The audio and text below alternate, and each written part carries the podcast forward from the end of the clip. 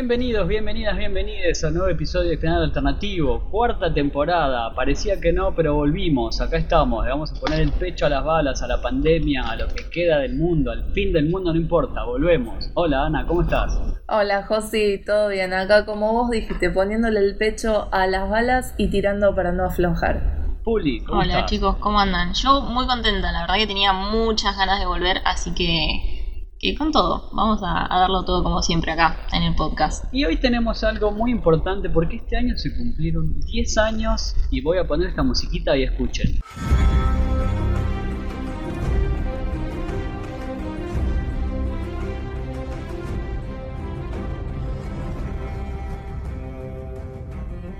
Game of Thrones cumple 10 Wow. años. ¿Se acuerdan dónde estaban, chicas, cuando Game of Thrones? ¿Se empezaron a ver? Wow, sí, me acuerdo y me da mucha nostalgia cuando me acuerdo.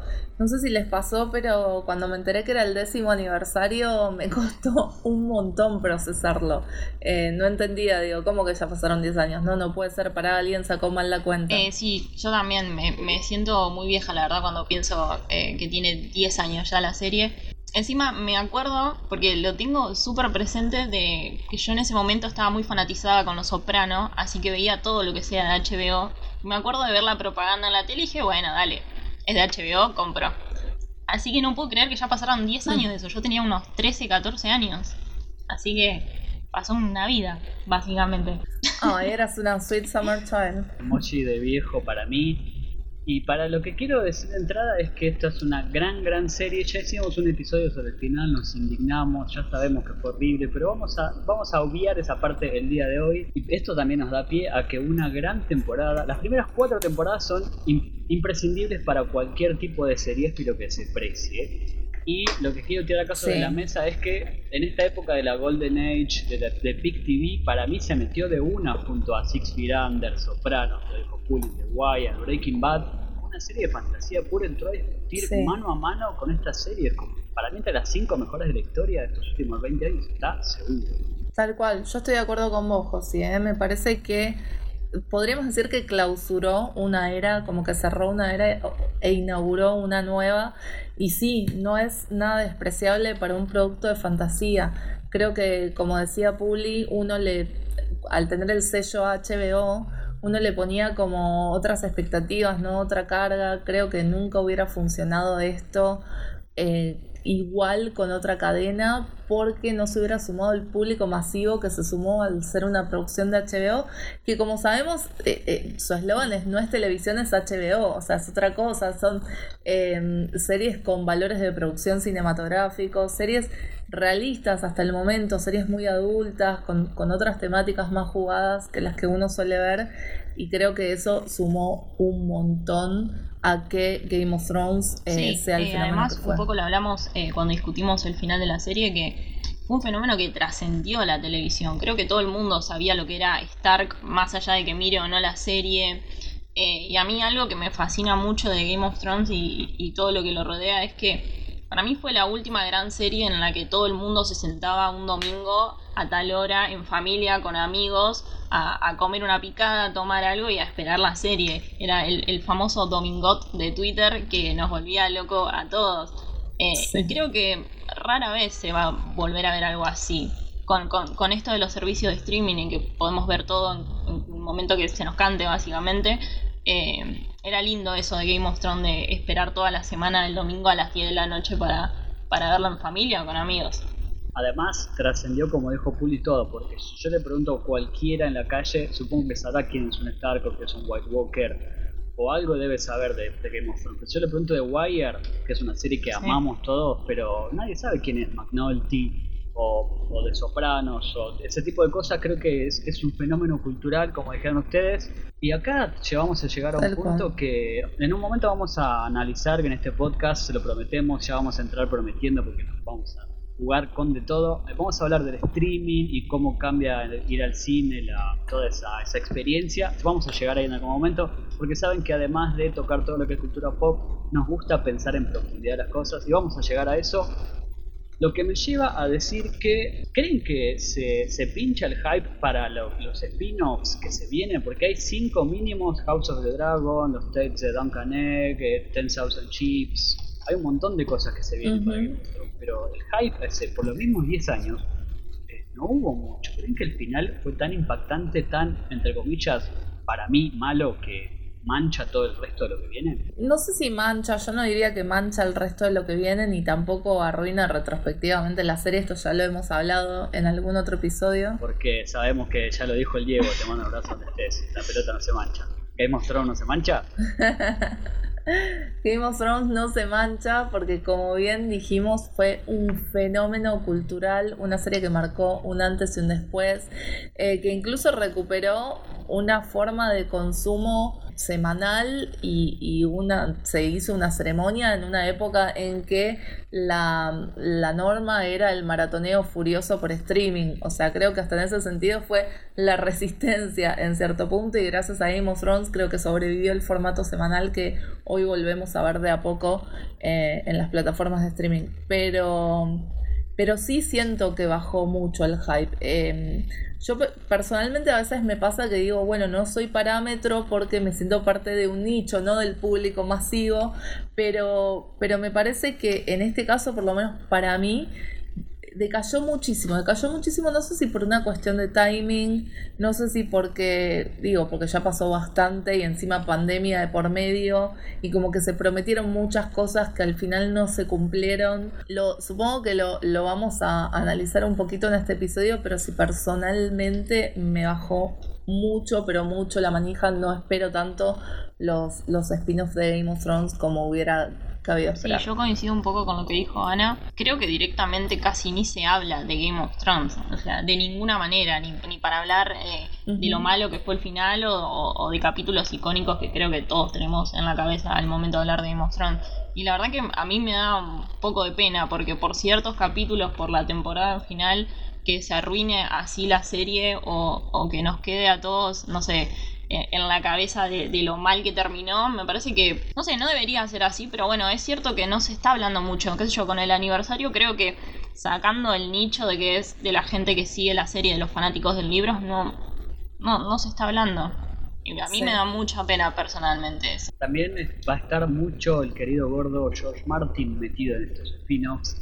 Que recordemos que fue desarrollada por DD, Wise and Venue en el principio todos dijimos, che, estaba muy bien estos dos pibes, la verdad que la están rompiendo. Pero a partir de la quinta temporada el querido gordo se fue para hacer otras cosas, quería dedicarse a la vida misma y con la promesa de que en algún momento terminaría los dos libros que le quedan para terminar la saga a Wind of Winter y a Dream of Dream, pero la verdad, la verdad chicos, hagámonos la idea que nunca jamás los va a sacar. No, no, ya y ya me parece que a esta, a esta altura, si lo seguimos esperando, somos unos dulces niños del verano. O sea, como que el tipo no nos dio muchos indicios de que le vaya a terminar. Pero más allá de eso, otra cosa sumado a lo que decían ustedes es que me parece que también HBO cambió como empresa en este último tiempo. Sabemos que lo compró todo el conglomerado de Warner Media, entonces de repente no le está metiendo eh, la misma pila o bajó la calidad de las producciones. Todo eso también me parece que suma porque como dijimos, que esté en HBO era un factor importante para darle credibilidad a la serie. Y ahora con los spin-off, eh, un poco como que si se diluyó, tal vez también por eso. El de Naomi se canceló directamente, ¿no? Que habían firmado el piloto.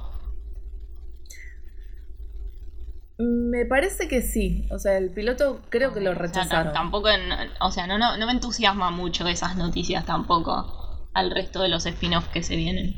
No. Confirmamos que el spin-off que estaba planeado de Naomi Watts fue cancelado después del piloto, pero tenemos un montón más. Del que más se habló es House of the Dragon, que estaría ambientado 300 años antes de, de los eventos que vimos en la serie principal con, la guerra entre los Targaryens, entre la guerra civil entre ellos. Va a dirigir Miguel Sapochnik Michael. Miguel Sapochnik, uno de los grandes directores que tuvo la serie, va a funcionar como show, co-showrunner con otro más. Después hay un par más que son 10,000 Chips o 10.000 naves, que se sabe muy poco. Después Nine Voyages o Nueve Viajes, que tampoco se sabe demasiado. Una sobre Flea Bottom, que sería la parte del barrio bajo de King's Landing, de donde salieron el Caballero de la Cebolla y Henry Baratheon. ¿Se acuerda que vivía ahí el pibe?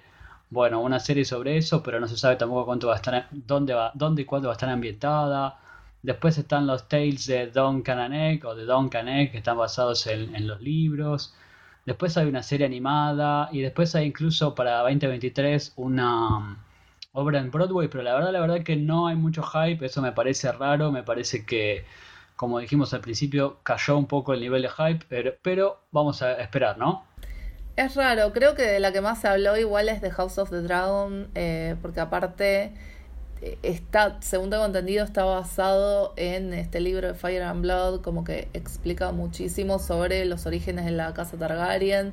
Eh, esta precuela que de repente todos, en ese momento, en el momento en que Game of Thrones estaba al aire, todos nos preguntábamos, ¿no? Sobre la historia de, de Westeros y sobre la historia antigua de, todo lo que había pasado con, con antes de Game of Thrones o antes de la saga de libros. Y, creo que ese es el que más llama la atención. Los demás lo siento como un poco de intentos de seguir estirando una franquicia que tal vez, como decíamos, no genera tanto interés. Bueno, al menos sabemos que ideas e historias para contar ahí, es un universo enorme, enorme. Pero bueno, vamos a ver qué, qué, hace HBO con, con, su pequeño, porque ya es el pequeño HBO que mostrando. Eh, Así que bueno, yo le quiero poner un poco de fichas, no sé ustedes. No emociona tanto, pero le quiero poner fichas. Me obligo a ponerle fichas a lo que se viene. Para este podcast decidimos volver atrás y ver de nuevo el episodio piloto que fue estrenado justamente el 17 de abril de 2011, que fue escrito por D.B. Weiss y David Benioff, basados en los libros de Martin, se llamaba Winter is Coming y ya estaba todo ahí planteado. Para mí estaba todo planteado. Arrancamos con los White Walkers, esa amenaza de esos zombies que funcionan como metáfora del calentamiento global. Luego pasamos a Winterfell con toda la familia Stark. Después vienen los Lannister y los Baratheon y toda esa lucha de, de, esa lucha política, ese juego de tronos. Pero para mí estaba todo planteado desde el vamos. En ese primer episodio que la verdad, la verdad que en producción, en diálogos, en todo es increíble está todo planteado, está todo contenido ahí. Me gusta, me gusta pensarlo así. Siempre me gustó esta teoría del final redondo para Game of Thrones. Creo que tal vez también eso es un poco la decepción, ¿no? Como que venía todo tan bien estructurado, narrativamente vos decías, wow, tienen todo planeado desde el principio eh, que incluso no es algo que la hiciera predecible, sino al contrario, eh, era, te daba, te reconfortaba saber que siempre había sorpresas, pero dentro de esa estructura contenida, que si bien, si bien es la serie que nos enseñó que ningún personaje está salvo, porque es la serie que nos enseñó a no encariñarnos con ninguno, sí sentías, hasta como dijo José, hasta la cuarta temporada, que todas las decisiones narrativas tenían una razón de ser. Eh, y después ya como que empezó a dar puntadas sin hilo, ¿no? Cuando se quedó sin los libros de fondo. Se notó mucho, creo, esa, esa baja en la calidad. Sí, a mí eh, me pasó que volví a ver el capítulo que no lo veía hace años realmente. Y me di cuenta que, bueno, como decía José, ahí presentan un montón de cosas que te los presentan los primeros cinco minutos, que pues uno, se lo olvida. Y yo ahora que volví a ver el capítulo digo, che, pero pará, hay un montón de cosas que te la ponen en el minuto uno que como recién arrancás la serie no le das mucha importancia, ¿viste? Y después te caen la ficha o temporada después o muchos más adelante. Y eso es increíble. Yo me había olvidado de la, de, la nena con los ojos blancos, que la verdad que es una imagen que es impresionante. Entonces, eso es espectacular. Y en los primeros cinco minutos te planteen algo muy importante de la serie y que uno no le dé importancia en su momento es, es, buenísimo. Algo que me gustó mucho de Game of Thrones y el día de hoy celebro es que terminó con ese paradigma que veníamos del Señor de los Anillos, de todo blanco y negro, el malo es recontra malvado y sabemos que desde los colores de cómo está vestido es malo y los buenos son los más buenos del mundo. Y aparte también teníamos en el póster y en toda la venta de Game of Thrones a John Bean, que la verdad que e-, era uno de los grandes ganchos de la serie. Sí, yo creo que en ese sentido aprovecharon mucho, mucho eh, la nostalgia por el Señor de los Anillos, me parece que no es casualidad la elección de John Bean. En un momento yo pensé que con el éxito de Game of Thrones íbamos a tener una invasión de series de fantasía, todo lo que nos gusta a todos, además de las clásicas Soprano, todas esas, pero un elemento de fantasía con dragones y zombies. Pero no pasó, no pasó, la verdad que lo único que queda más o menos es The Witcher y después hubo unas muy pequeñas, pero ¿se acuerdan ustedes este, dónde estaban? ¿Cómo fue que empezaron a verlas? ¿Con quién? Yo tengo eh, perfectamente clavado con quién lo vi y cuando empieza la musiquita, cuando volví a ver el episodio 1 y la musiquita empezó de vuelta, fue como una piel de gallina fue como, wow, esto es, siempre va a ser buenísimo. Pero sí, recuerdo dónde estaba y recuerdo que venía de, ver una serie de fantasía que me habían cancelado y que me había dejado como un hueco en mi vida y, necesitaba algo así, pero sé que en general hasta ese momento era muy difícil que una serie con tanto elemento fantástico llegara al público masivo. Yo creo que vamos a estar años y años tratando de analizar el fenómeno y entender qué fue lo que pasó para que, como decía Josie, en determinado momento el kiosquero supiera quién era Jon Snow. En el primer episodio ya sabemos que está planteado todo y ya tenemos lo, otra de las grandes cosas que hace a Game of Thrones lo que fue, lo que es, que son los personajes. Tenemos este, a los Lannister con Jamie y Cersei, esos dos hermanos y su relación tan pero tan rara para ponerle un mote. Después del otro lado del mar está Daenerys, Viserys, este, va a aparecer Jorah Mormont, Khal Drogo, pero en realidad en el primer primer episodio los grandes protagonistas son los Stark, toda esta familia que vemos Catelyn con Jon Snow como lo odia por ser el bastardo, los niños que cada uno tiene su rol, pero después va a ser va a cambiar, Sansa creo que es el ejemplo principal que vemos que su sueño es ser una reina e ir a King's Landing, pero bueno, después con el correr de las temporadas sabremos que su destino va a ser horrible. Pero, y, el póster que dijimos, John Bean, Ned Stark, este tipo tan tan honorable que cuando un, alguien se escapa de la Night's Watch, ese otro elemento también de fantasía, este, alguien se escapa, él tiene que pasar la sentencia y esta honorabilidad que tiene le va a impedir jugar bien este juego de tronos. La verdad que este primer episodio tiene muchísimas cosas buenísimas. Sí, totalmente. Es que como vos decís, era un juego de intrigas políticas, solamente que ambientado en un mundo de fantasía medieval. Eh, pero eran muy actuales y muy modernas todas las temáticas. Creo que por eso también eh, pegó tanto. Y en cuanto a que no se hayan hecho más series de este estilo, me parece que tiene que ver con el nivel de producción justamente que exige eh, una serie así. Pero sin embargo, fíjate cómo sí eh, quien busca a la sucesora de Game of Thrones busca por ahí una Succession, que también es HBO, eh, busca ese tipo de series. No es que busca una serie con dragones y caminantes blancos. No, busca una serie con el mismo nivel de relaciones de dinámicas entre los personajes y de, de intrigas y, y, todo eso que, que, es lo que en realidad nos conquistó de Game of Thrones. Sí, y también esta eterna, eterna discusión y eterna lucha entre el, el, bien y el mal, que en un primer momento los Stark eran los buenos, los Lannister los malos, y a medida que va pasando, esa línea se va volviendo también un poco más difusa. Y creo que eso es lo que pasa también con Succession, que por eso son series súper exitosas, que es como, bueno, che, al final no puedo querer a nadie porque uno dice esto, pero el otro dice el otro. Y creo que, no sé, uno de los personajes que más claro se ve esto es con Jamie, como que al principio todo lo odiamos y al final era el favorito de la mayoría.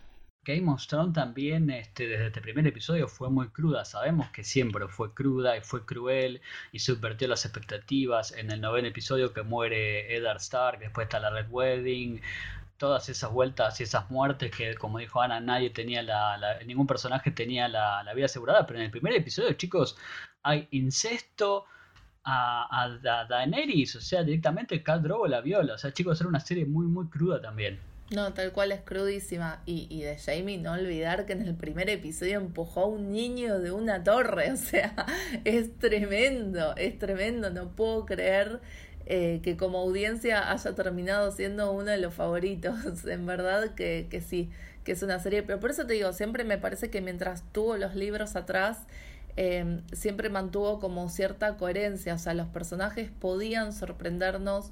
Eh, podías matar a alguno, podía, pero todo tenía un peso dramático y todo tenía una, una consecuencia en la trama y todo estaba como finamente hilado por detrás.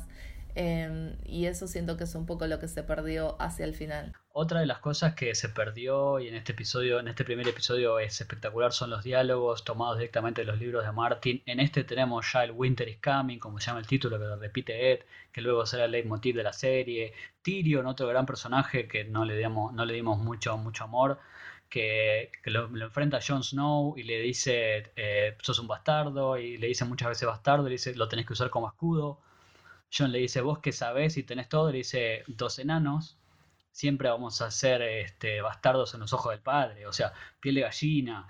Jamie Lannister cuando dice las cosas que hago por amor, o sea, hay mucho, mucho, a través de la serie muchos diálogos. Después tenemos personajes que tienen también este, cosas increíbles para decir como Lena Tyrell, la reina de las rosas, me pongo de pie, Charles Dance, como Tywin Lannister y sus intercambios con Joffrey y la, la, cosa portentosa actoral que tienen todos. Esos diálogos que repetimos hacia el final de la serie fueron, se perdieron totalmente, se perdió, se diluyó todo. Sí, incluso el, el, actor que hacía de Varys salió a decir algo así como mi personaje era excelso, o sea, tenía las mejores frases de la serie y era un tipo muy sabio que siempre estaba diciendo cosas interesantes y ahora al final siento que estoy recitando este, cualquier cosa, o sea, en verdad que ellos mismos notaron eh, esta decadencia en, en los guiones. Una lástima, la verdad que una lástima. Em, yo, a mí una de mis frases, una de las frases que más me gustan, chicos, es la de cuando cae la nieve y los vientos blancos soplan, el lobo solitario muere, pero la manada sobrevive, ¿no? Eh, bueno, que, en inglés encima es preciosa porque es, como una poesía, rima, eh, tiene, pero el significado es, es bellísimo. Em, es una de las cosas que más me gustó. Creo que el, el momento que se reúnen los Stark siempre fue eh, uno de los momentos más esperados por todos y, una de las cosas que para mí levantó en ese último tiempo, levantó mucho en ese último tiempo. Sí, otra de las grandes cosas que se perdieron en las últimas temporadas, ¿no?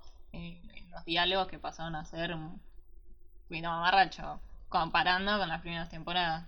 Sí, igual hay algo que quiero destacar que nunca decayó es todo el diseño de producción, chicos.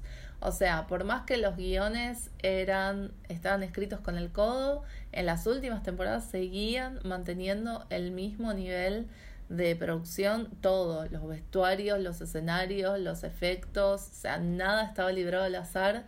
Y, y, hay un documental muy lindo que salió cuando terminaron con Game of Thrones que justamente habla de todo esto y ves la garra que le estaba poniendo esa gente, o sea, la gente que laburaba en la serie, que tenía mucho amor por la serie, a pesar de que los showrunners de alguna manera le habían soltado la mano.